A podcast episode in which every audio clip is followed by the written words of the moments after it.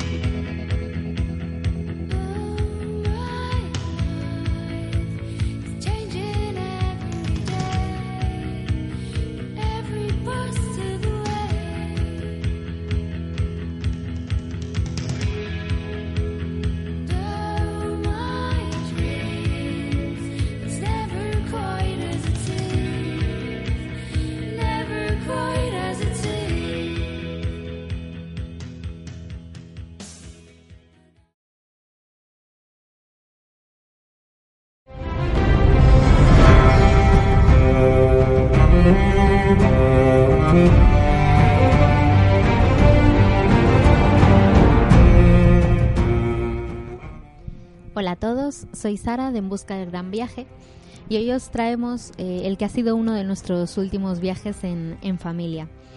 Fue una escapada de cuatro días por Vizcaya en la que disfrutamos muchísimo todos eh, y deciros que en este viaje hemos aprendido un montón. Creo que viajando siempre se aprende, por supuesto, pero este viaje en ese sentido ha sido especial para nosotros.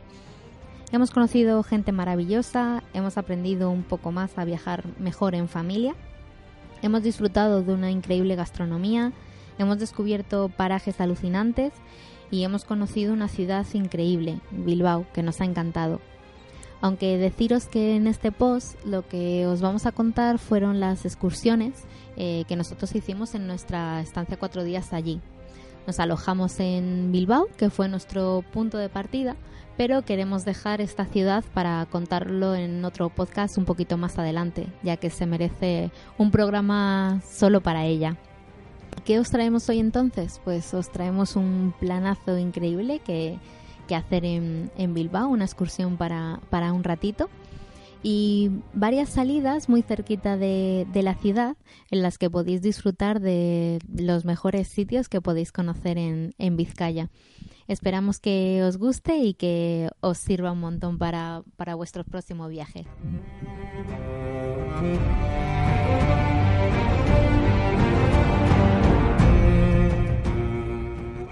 Una de las excursiones que no podéis perderos en Vizcaya es ir hasta San Juan de Gaztelugatxe. Nuestro día comienza madrugando.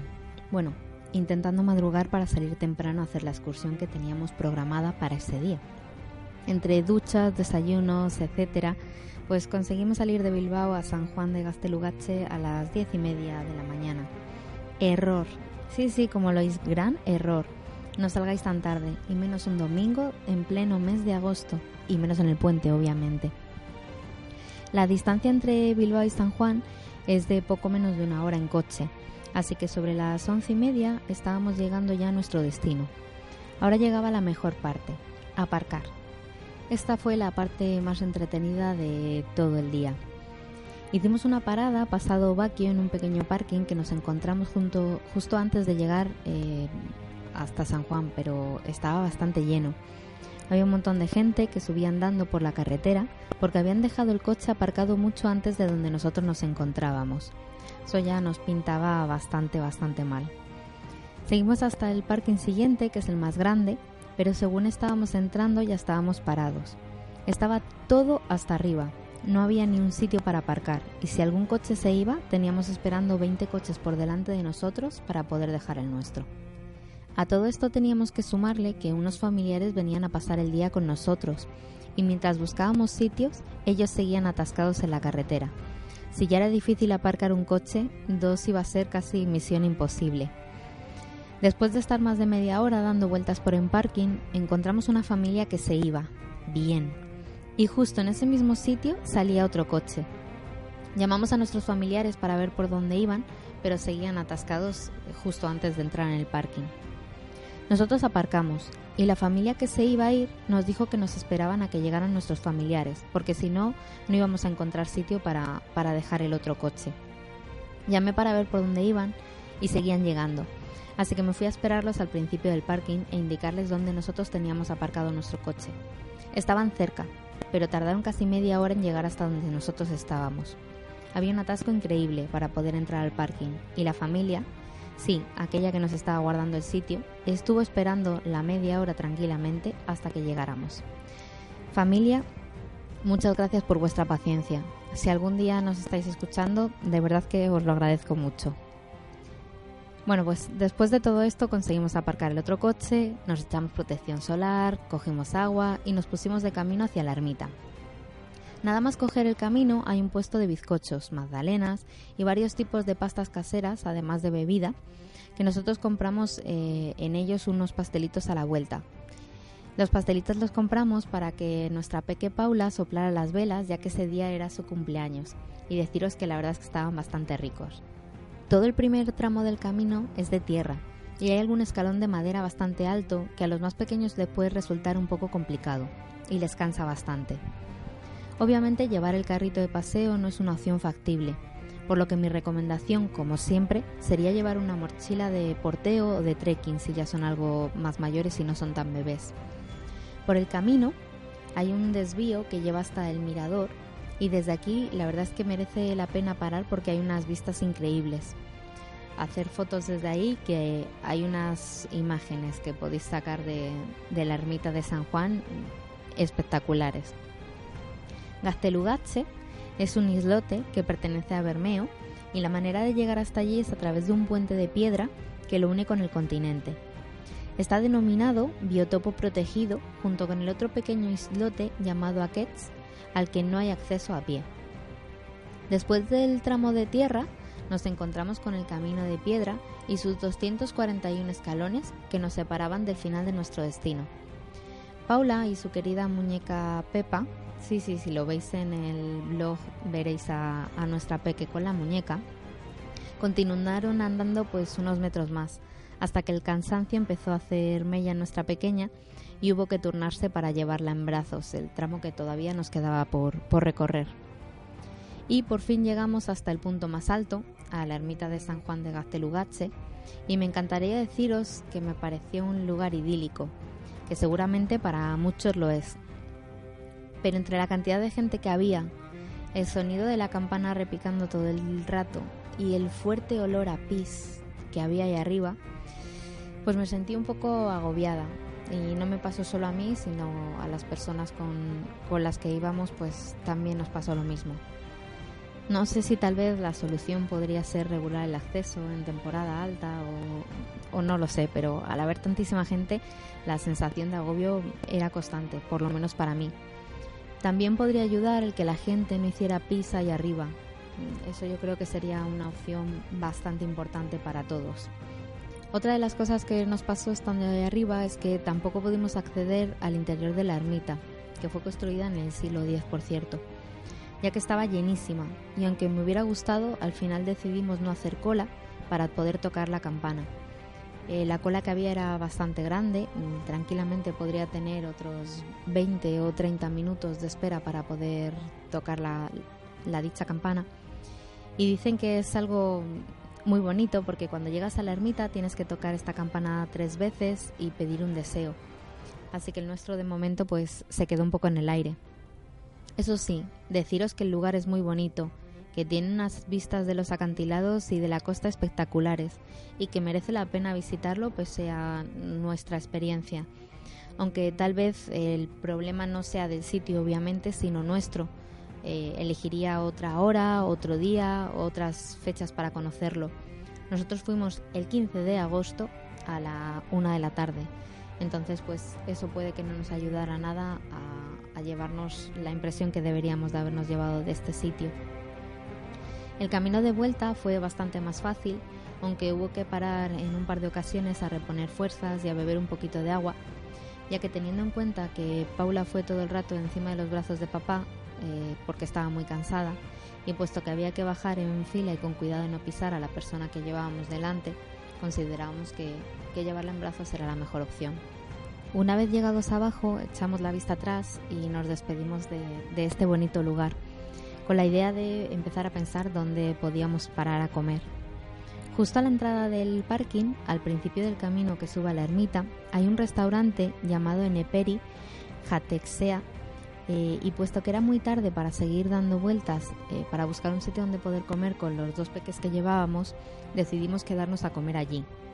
Hay varias opciones, tienen el restaurante dentro para comer a la carta, con unas vistas preciosas, eso sí.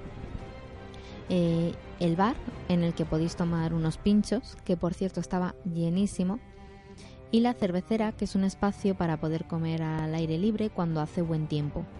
Nosotros optamos por comer aquí y la verdad es que no estaba nada mal relación calidad-precio.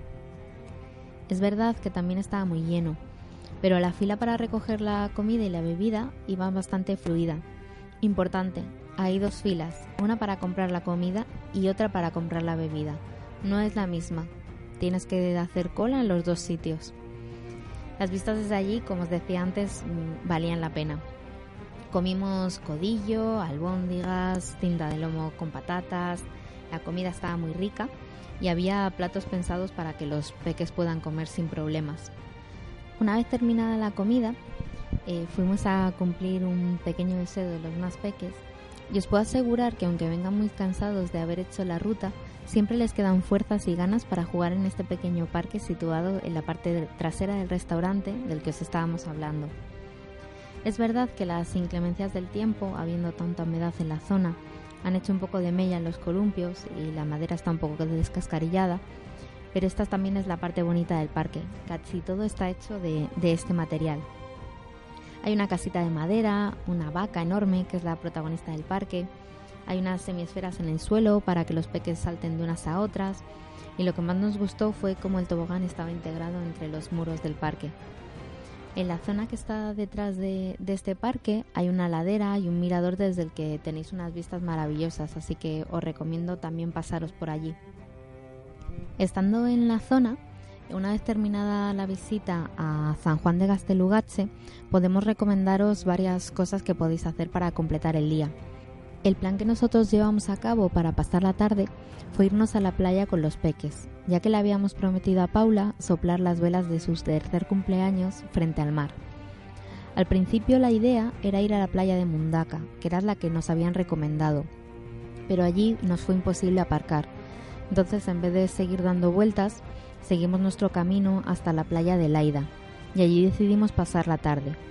Pudimos aparcar en la carretera, ya que estaban todos los coches allí tirados y nosotros dejamos los nuestros también, ya que estábamos justo al lado de la playa.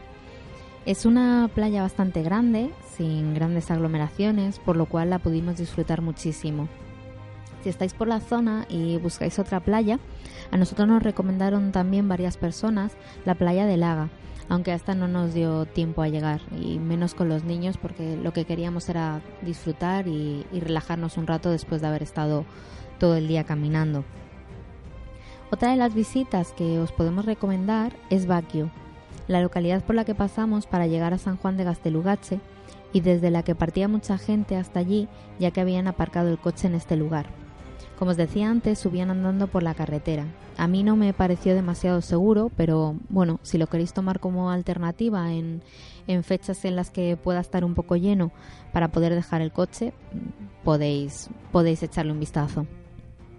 Aquí también eh, podéis disfrutar de la gastronomía vasca, ya que hay un montón de tabernas y restaurantes, o visitar una de las bodegas del famoso chacolí de la zona.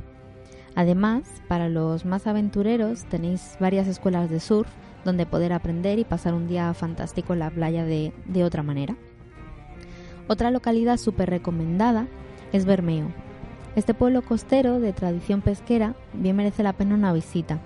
Dar un paseo por sus calles hasta llegar al ayuntamiento o disfrutar degustando unos pinchos en el puerto viejo mientras disfrutáis de unas preciosas vistas al mar.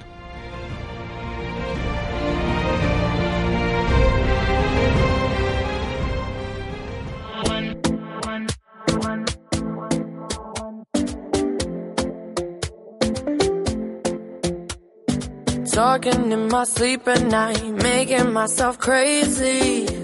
Out of my Wrote it down and read it out, hoping it would save me. Al día siguiente fuimos a vivir una gran aventura. ¿Alguna vez habéis estado en un bosque mágico? Pues nosotros sí. Nos encontramos en el municipio de Cortezubi, dentro de la reserva de la biosfera de Urdaibai, en el bosque pintado de Oma, una obra de Agustín Ibarrola. Y queremos aprovechar que os estamos contando nuestra ruta por Vizcaya para eh, contar nuestra excursión hasta allí. Lo mejor de todo de, de este super museo al aire libre es que la entrada es totalmente gratuita. El recorrido completo del bosque pintado de Oma tiene aproximadamente unos 7 kilómetros y más o menos tardamos en recorrerlo al completo unas 3 horas, contando el tiempo también que estuvimos viendo las propias obras. Desde el parque de Basondo cogimos el camino de la derecha, ya que es un poco más corto, de unos 3 kilómetros aproximadamente, y porque en este camino hay árboles que dan la sombra durante el trayecto.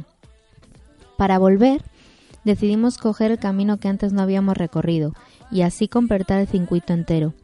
Eso sí, en este lado del camino no hay ni una sola sombra. Aunque de reconocer que fue más divertido venir por aquí, pese al calor, ya que durante el camino vimos varias casonas, una de ellas eh, que tenía su patio totalmente customizado, eh, con una caseta de un perro, con una portería del fútbol y la bandera del Athletic Club de Bilbao. Eh, otra de las cosas que vimos durante el camino fue un pequeño riachuelo. No llevaba mucha agua, la verdad, pero decidimos meter los pies. Nos descalzamos y jugamos un rato en el agua mientras nos refrescábamos y descansábamos un rato. La última parada que hicimos durante este recorrido, digo la última porque ya no había ningún sitio más donde poder parar hasta llegar, fue la que hicimos en la ermita de San Pedro, ya que allí hay una fuente con agua fresca en la que poder llenar las botellas. Es agua totalmente po- potable y eh, nos mojamos un poco la cabeza. El resto del camino, la verdad que, para que os lo voy a negar, se nos hizo bastante duro. Hacía muchísimo, muchísimo calor. Lo más bonito de este recorrido son las propias obras del bosque pintado, ya que hay 47 obras que ver dentro del bosque, y en las flechas que están puestas en el suelo nos indican el número de cada una. También nos señalan la dirección en la que hay que ver dichas obras, ya que si miras a los árboles desde el punto de vista equivocado no podrás ver la composición artística que hay plasmada en cada uno de ellos. Hicimos muchas fotos, eh, así que todas ellas las podéis ver en, en el post que está puesto en el blog, ya que hay bastantes, bastantes fotos de casi todas las obras que nosotros vimos allí.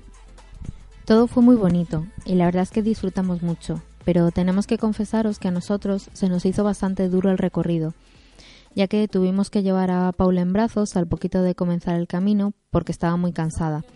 También es verdad que había dormido poco, eh, hay que tener en cuenta que todavía no había cumplido ni los tres años y si a eso le sumamos el calor que hacía y que era pues casi la hora de comer, pues eso, que mm, la verdad es que no lo organizamos demasiado bien. Así que quería dejaros algunos consejos para que podáis organizar muy bien el recorrido del bosque pintado de Oma. Y, para empezar, eh, lo que os recomiendo para llegar es comprobar bien las indicaciones del GPS, ya que en Google Maps eh, nos marcaba la dirección exacta, nos dimos cuenta después, y eh, la aplicación de Waze nos llevó hasta una casa perdida en un pequeño pueblo y tuvimos que preguntar a un señor para poder llegar. Pero bueno, quitando esto, al final conseguimos llegar al, sitio donde queríamos. Una vez que lleguéis al parking, ir hacia la caseta de información, ya que allí eh, os darán el plano para poder contemplar bien las obras. A mí el plano este me pareció bastante importante porque sin él es muy complicado poder situarte dentro del propio bosque.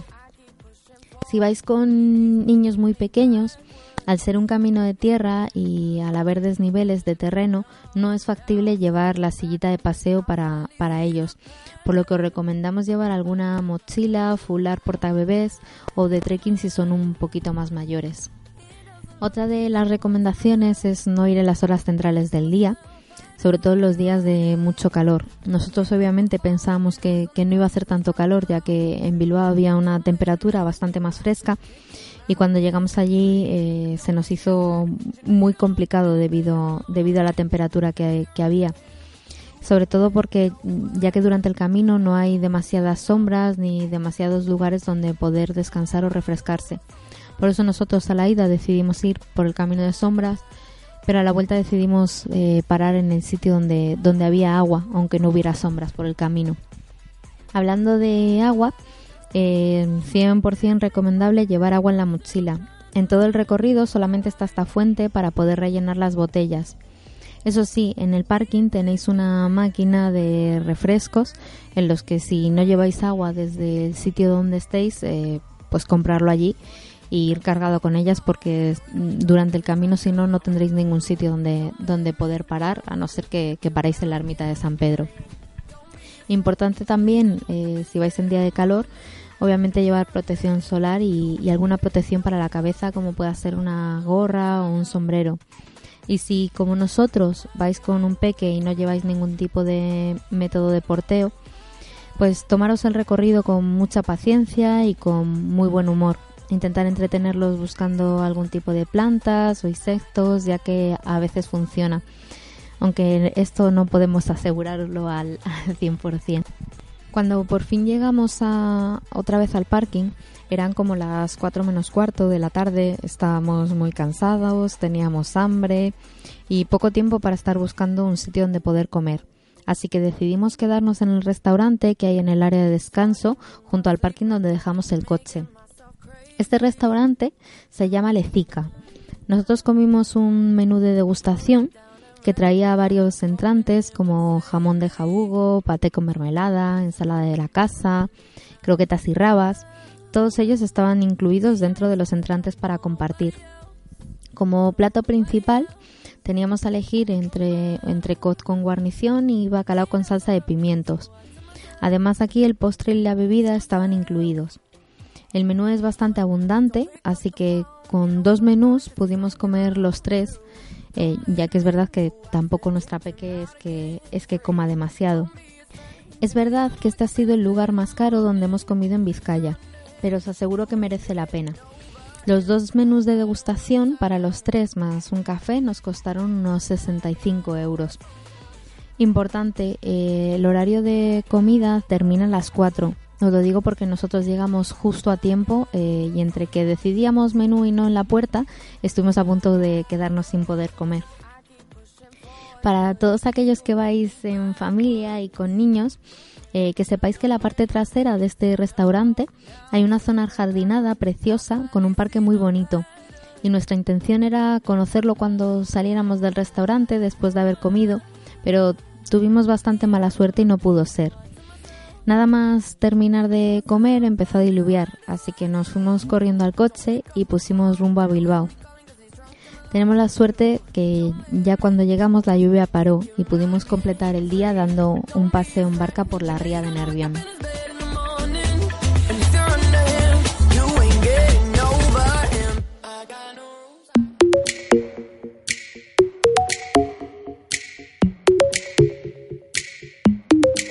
I woke up with a fear this morning, but I can taste you on the tip of my tongue. Bilbao, como os decía antes, fue nuestro punto de partida y el lugar donde nos alojamos. Recorrimos la ciudad y paseamos por la orilla de la ría en varias ocasiones. Esta ciudad ha sido uno de los mejores lugares que hemos conocido en nuestra visita, y qué mejor forma de poder conocer más al fondo Bilbao que desde su famosa ría del Nervión. Conocer las ciudades desde el agua nos parece una de las mejores maneras de recorrer la ciudad desde otro punto de vista diferente, y por supuesto, ir montados en un barco es uno de los mejores planes que podríamos hacer en familia. En Bilbao existe una empresa llamada bilboats.com eh, que nos ofrece este tipo de servicios y nosotros decidimos probar y hacer una de sus rutas por la ría. El barco tiene dos recorridos disponibles, el que es conocido como Navegando Bilbao y el otro llamado Navegando al Mar. Nosotros cogimos el barco que navegaba por Bilbao en la última sesión del día, la de las ocho y cuarto de la tarde. Cuando llegamos a por las entradas, tarde, unos cinco minutos antes aproximadamente, no había sitio para sentarnos en la parte superior del barco, así que nos pusimos de pie en la parte delantera y disfrutamos como nunca de nuestro paseo. La duración de este recorrido es de unos 60 minutos y los precios van desde un euro para los menores de 4 años por tema de seguro, 9 euros para los menores de 10 años y para los mayores de 65 años también, y la entrada para adultos son 13 euros. Junto con la entrada nos proporcionan una audioguía en varios idiomas con toda la información del recorrido. Importante, nosotros como no pudimos sentarnos arriba, abajo no tuvimos la posibilidad de esa audioguía pero era nuestro último día en Bilbao y no tendríamos ocasión de volver a subirnos, así que aún así con esas decidimos, decidimos montarnos. Los horarios los van sacando por meses, así que os recomendaría meteros en la página de bilboats.com, ya que allí tenéis toda la información acerca de las horas en las que sale cada, cada mes cada uno de los recorridos de los barcos.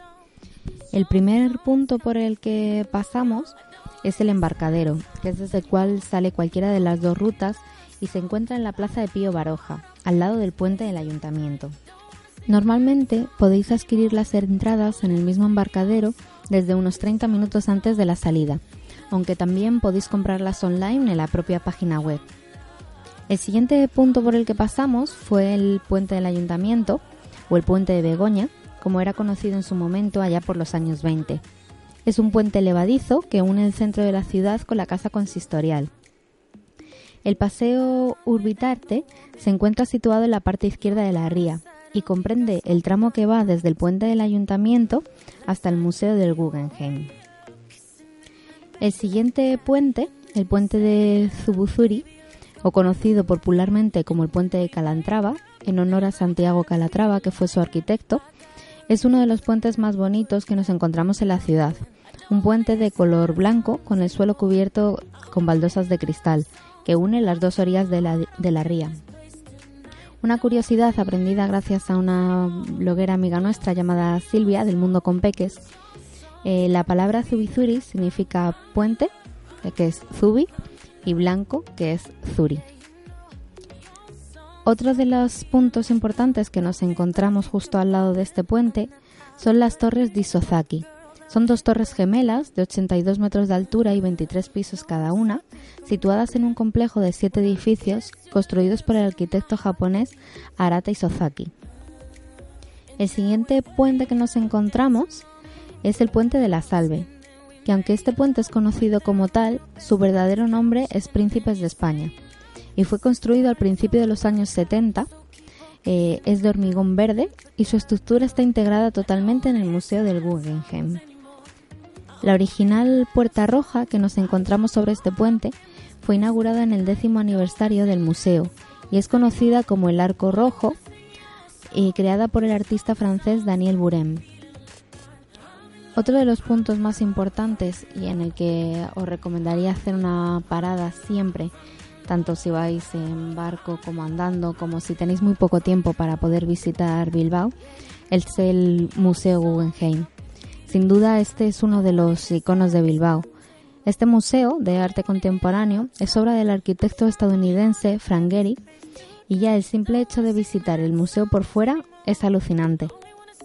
En el exterior nos podemos encontrar obras del propio museo, como lo son el Pupi, que es el perro gigante que hay en la entrada, Mamá, la famosa araña, o el gran árbol y el ojo, que son la escultura de esferas metálicas que hay en el exterior.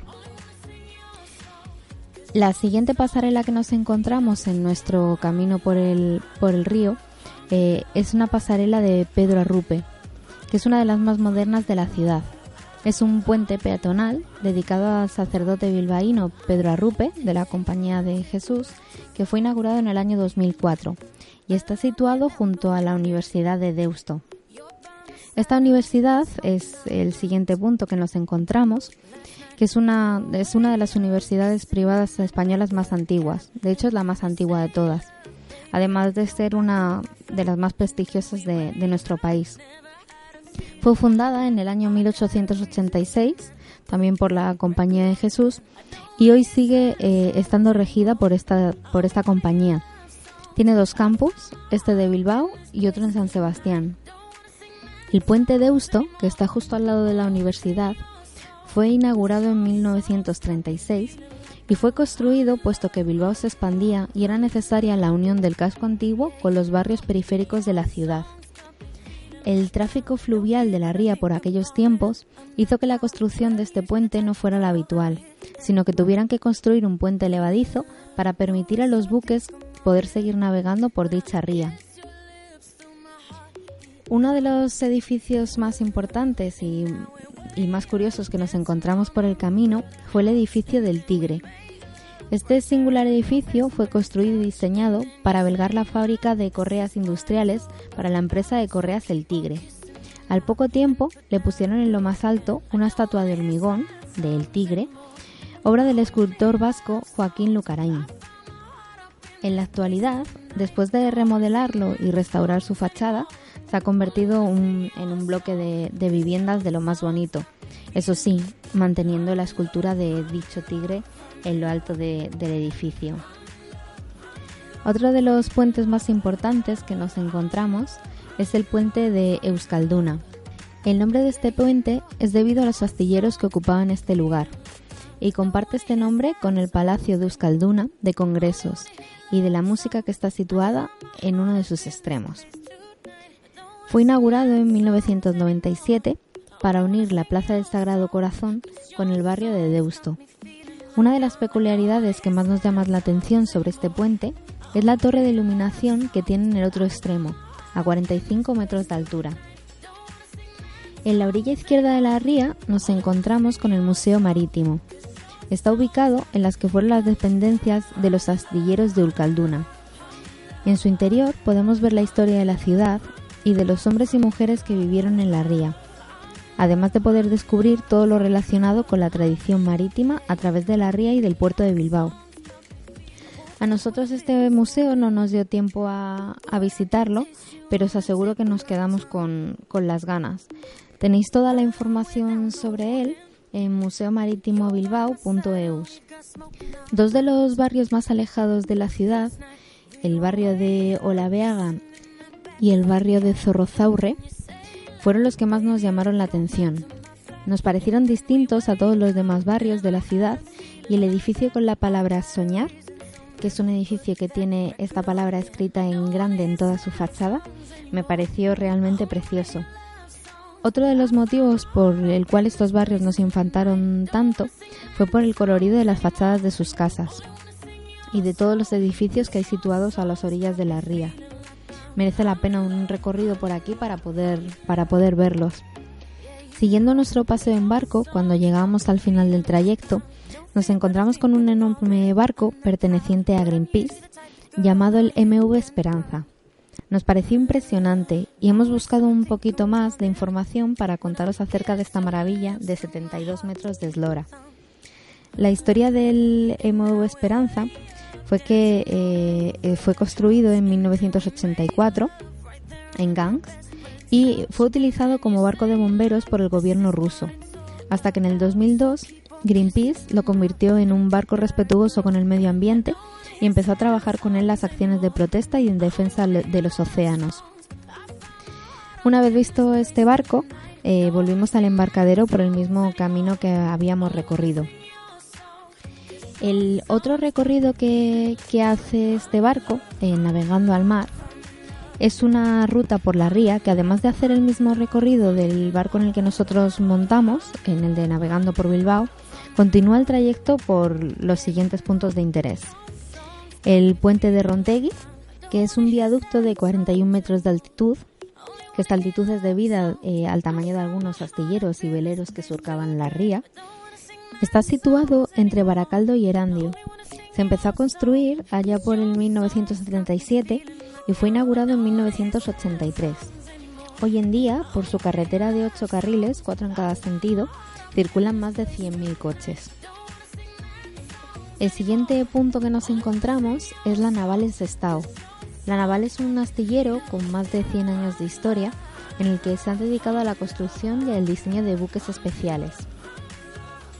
Uno de los puentes más importantes que nos encontramos por este recorrido es el puente de Vizcaya en Portugalete, también conocido como puente colgante.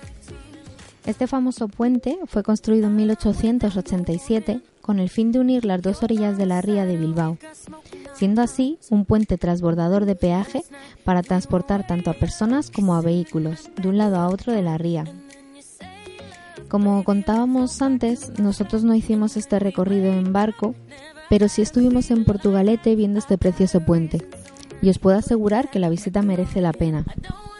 Unos metros más adelante del puente de Portugalete llega el momento de la vuelta hacia Bilbao, la ciaboga, que es lo que le llaman, que es la maniobra que hace el barco para poder retornar.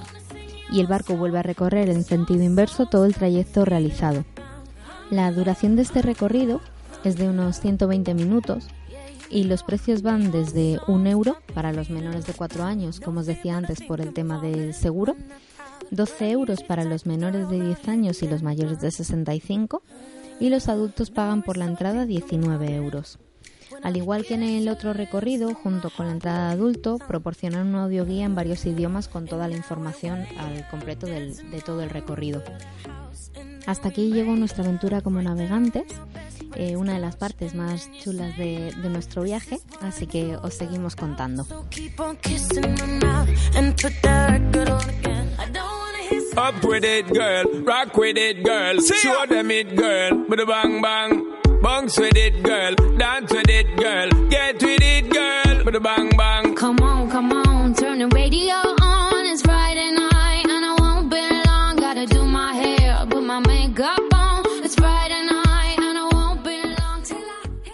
Nuestro plan para el último día que estuvimos en, en Vizcaya fue dar un paseo por Portugalete. Cuando llegamos estaban en fiestas, por lo cual no pudimos dejar el coche allí y tuvimos que aparcar el coche pasado Portugalete, en Santurce. Desde este punto nos movimos andando hasta el paseo marítimo. Uno de los primeros puntos turísticos que nos encontramos en Santurce fue el Centro de Interpretación de Pesca Agurza, en el que además de poder conocer una de las últimas embarcaciones de madera de pesca tradicional, el Agurza, hay visitas guiadas para poder conocer la vida a bordo de los arrenzales y de las diferentes artes de pesca. Para más información acerca de los precios, horarios y reservas, podéis acceder a la web losmuseosdelacostabasca.com.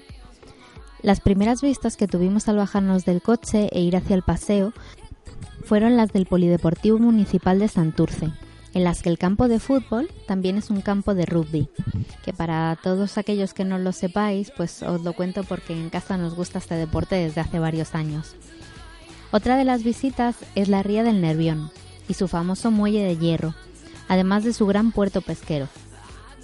Nada más llegar a la barandilla del muelle, a la derecha pudimos ver uno de los puntos turísticos más famosos de Portugalete, su puente colgante. Las calles del centro la verdad es que estaban muy llenas, así que nosotros optamos por quedarnos en la zona del muelle pegados a la ría, ya que aquí nos encontramos con menos gente. Había gente celebrando las fiestas por todas partes, todos los bares estaban hasta arriba y los parques y jardines tenían montadas carpas para poder celebrar estos días. Es verdad que nosotros, como ya os lo he dicho en alguna ocasión, nos agobia un poquito tanta cantidad de gente y no pudimos disfrutar del paseo tranquilamente por sus calles. Así que no nos va a quedar más opción que, que volver otra vez y recorrer lo que nos faltó por ver de Portugalete. Según íbamos andando por el muelle y antes de llegar al puente colgante, nos topamos con el mareómetro, que es un aparato que sirve para medir las mareas. Este mareómetro lleva instalado en el muelle, eh, en la parte final de Churruca, desde 1883 y se trata de un mareógrafo de presión que refleja los datos del mar mediante el movimiento de una aguja sobre una esfera. El puente de Vizcaya, también conocido como puente colgante, tiene 61 metros de altura y mide 160 metros de largo. Es un puente en transbordador que une las dos orillas de la ría de Bilbao, la del margen izquierdo de Portugalete con la del margen derecho de Guecho, y por el que habitualmente pueden cruzar tanto personas como vehículos. Aparte de esto, existen también visitas guiadas para poder conocer toda la historia y toda la arquitectura del puente. Para más información podéis entrar en la página de puentecolgante.com.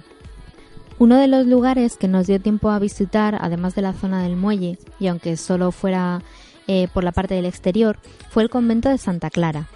Este edificio fue construido en 1614 y se utilizó para albergar a monjas de distintas órdenes, incluidas las monjas clarisas de clausura. A partir de 1987, este convento fue rehabilitado y convertido en un centro cultural en el que hoy en día se realizan distintas actividades. En nuestra búsqueda de un buen sitio para comer, puesto que ya se iba acercando la hora, y tras volvernos locos intentando encontrar un lugar sin demasiada gente en la zona centro, que fue un intento fallido, claro, eh, decidimos volver a la zona del paseo marítimo. Con suerte encontramos un bar, cafetería, que no estaba muy lleno, ya que incluso en el puerto marítimo todo estaba llenísimo o era horriblemente caro. Pero bueno, encontramos este sitio que se llama Zubiondo y tenía muy buena pinta por fuera y por dentro nos pareció un lugar bastante acogedor, decorado con un montón de, de detalles súper originales. La atención fue muy buena, pero si tengo que destacar algo sin duda fue la comida. Pedimos varios pinchos para compartir entre los tres y un par de raciones que tenían bastante buen tamaño. Una ración de huevos rotos con jamón, que es una de las mejores que he probado en mucho tiempo, y la de chopitos, que sin duda es la mejor que hemos comido nunca. La relación calidad-precio nos pareció estupenda.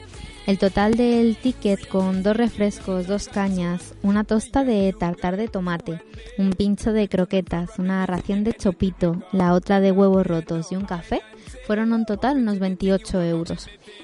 Así que salimos encantados de aquel restaurante, que por cierto está en la calle Doña María Díaz de Aro, número 14, en el puerto marítimo. Una vez salido de aquí, eh, nos fuimos en busca de un plan pequeñito para, para nuestra nana, ya que eh, en todo el día no habíamos hecho nada para ella y lo mejor que podíamos hacer era buscar un parque. Dentro de Portugalete hay dos parques importantes y aunque solo nos dio tiempo a ir a uno de ellos, nos habían hablado maravillas de los dos. El Parque AZ se encuentra situado al final del paseo, pasado el muelle viejo, y hasta aquí no pudimos llegar, aunque como tenemos claro que vamos a volver, pues nos lo apuntamos para la próxima. El que sí pudimos visitar, aunque solo en parte, fue el Parque Doctor Areilza, y digo en parte porque este parque tiene dos alturas y toda la parte de abajo estaba llena de carpas y hasta arriba de gente, por lo que decidimos no meternos dentro. Al principio pensábamos que el parque solamente estaba en la parte de abajo y cuál fue nuestra sorpresa que de vuelta al coche mientras callejeábamos nos topábamos con la parte de arriba, que se comunica mediante unas escaleras con la parte inferior. Lo que más nos llamó la atención fue lo verde que estaba el parque y sobre todo lo limpio y cuidado que estaba mantenido. Hay dos zonas de columpios separadas por edades, una para los peques de 2 a 5 años y la otra para los más mayores a partir de esa edad. Después de jugar y esperando a cansar un rato a la niña antes de montar en el coche para poner rumbo a casa, fuimos a dar un paseo por el parque. Y antes de salir nos encontramos con el Palacio de Lejarza, que fue la residencia de Santiago Martínez de Lejarza y Escarzaga y Antonia de las Rivas y Ubieta. Este matrimonio edificó este palacio en 1853 dentro de la finca para poder vivir en Portugalete. Desde este parque nos fuimos a buscar el coche dando un paseo por las calles y hubo varias cosas que nos sorprendieron bastante. La que más nos gustó de todas fue un pequeño cartel en una zona jardinada y muy cuidada en el que informaban eh, que en el jardín podía haber perros sueltos, ya que es una zona habilitada para ellos. Importante eh, como en todos los sitios preparados para perros, o en casi todos, todavía no he encontrado ninguno que dijera lo contrario, los PPP, los perros potencialmente peligrosos, no pueden estar sueltos. Aunque personalmente, y puesto que me atañe ya que en casa tenemos uno de ellos, eh, un pitbull llamado Willy, que es miembro de la familia, pues no estoy muy de acuerdo con esta medida. Pero bueno, eso son cosas mías. Otra cosa que también nos llamó mucho la atención fueron algunos de los edificios que nos encontramos en Santurce, que uno de ellos fue el Hospital de San Juan de Dios de Santurce, que decidieron en su momento poner en marcha un hospital en el lado izquierdo de la ría de Bilbao. El otro edificio que nos pareció imposible no quedarse mirándolo es, el Hotel URH eh, Palacio Oriol, que es un antiguo palacete que mantiene toda su arquitectura original desde que se construyó en 1906 y hoy en día está declarado como monumento histórico. Y hasta aquí nuestra visita por Portugalete y parte de Santurce y esperamos que os sirva para, para futuras visitas.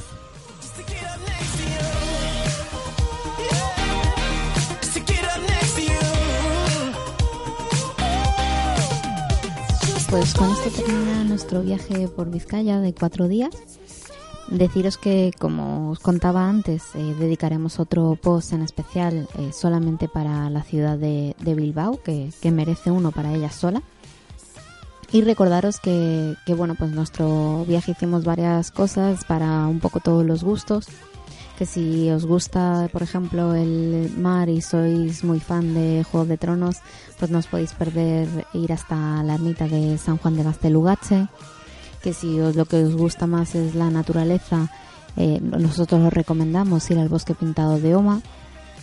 También podéis ir a, a dar un paseo en, en barco por la ría para ver Bilbao de una manera un poco diferente. Y por último también eh, recordar que no debéis de pasar eh, sin hacer una visita por, por Portugalete. Espero que os haya gustado mucho, espero también que os pueda servir y si tenéis cualquier duda, cualquier consulta, pues ya sabéis que aparte de nuestro blog podéis encontrarnos en las redes sociales, que estamos en Facebook, en Twitter y en Instagram. Y por supuesto, pues no os olvidéis de seguirnos a través de radioviajera.com.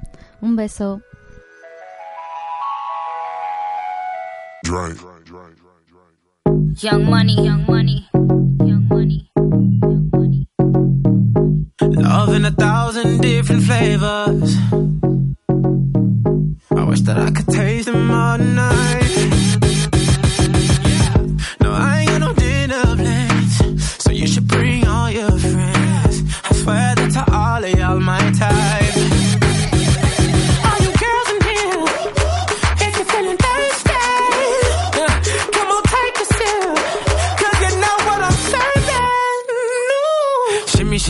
shimmy, yeah, shimmy, yeah. Drink, swalla la la. Drink, swalla la la. Swalla la la. Shimmy, shimmy, yeah, shimmy, yeah, shimmy, yeah. Drink, swalla la la. Drink, swalla la la.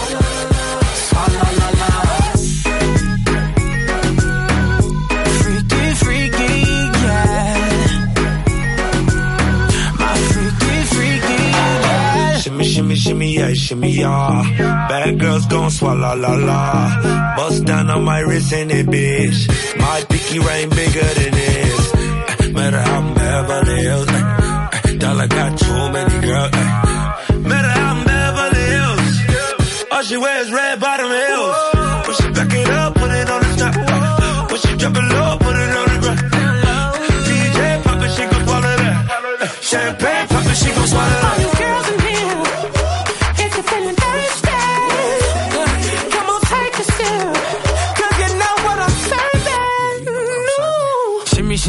Shimmy, yeah, shimmy, yeah. Drink, swalla la la.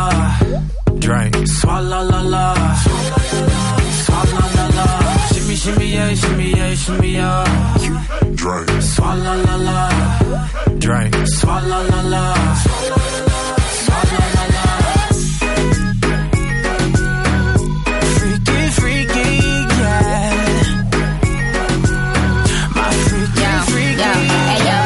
No swallow nothing. Word to the Dalai Lama, he know I'm a fashion killer. Word to John Galliano, he cupping that Valentino. Ain't no telling me no, I'm that bitch and he know. He know.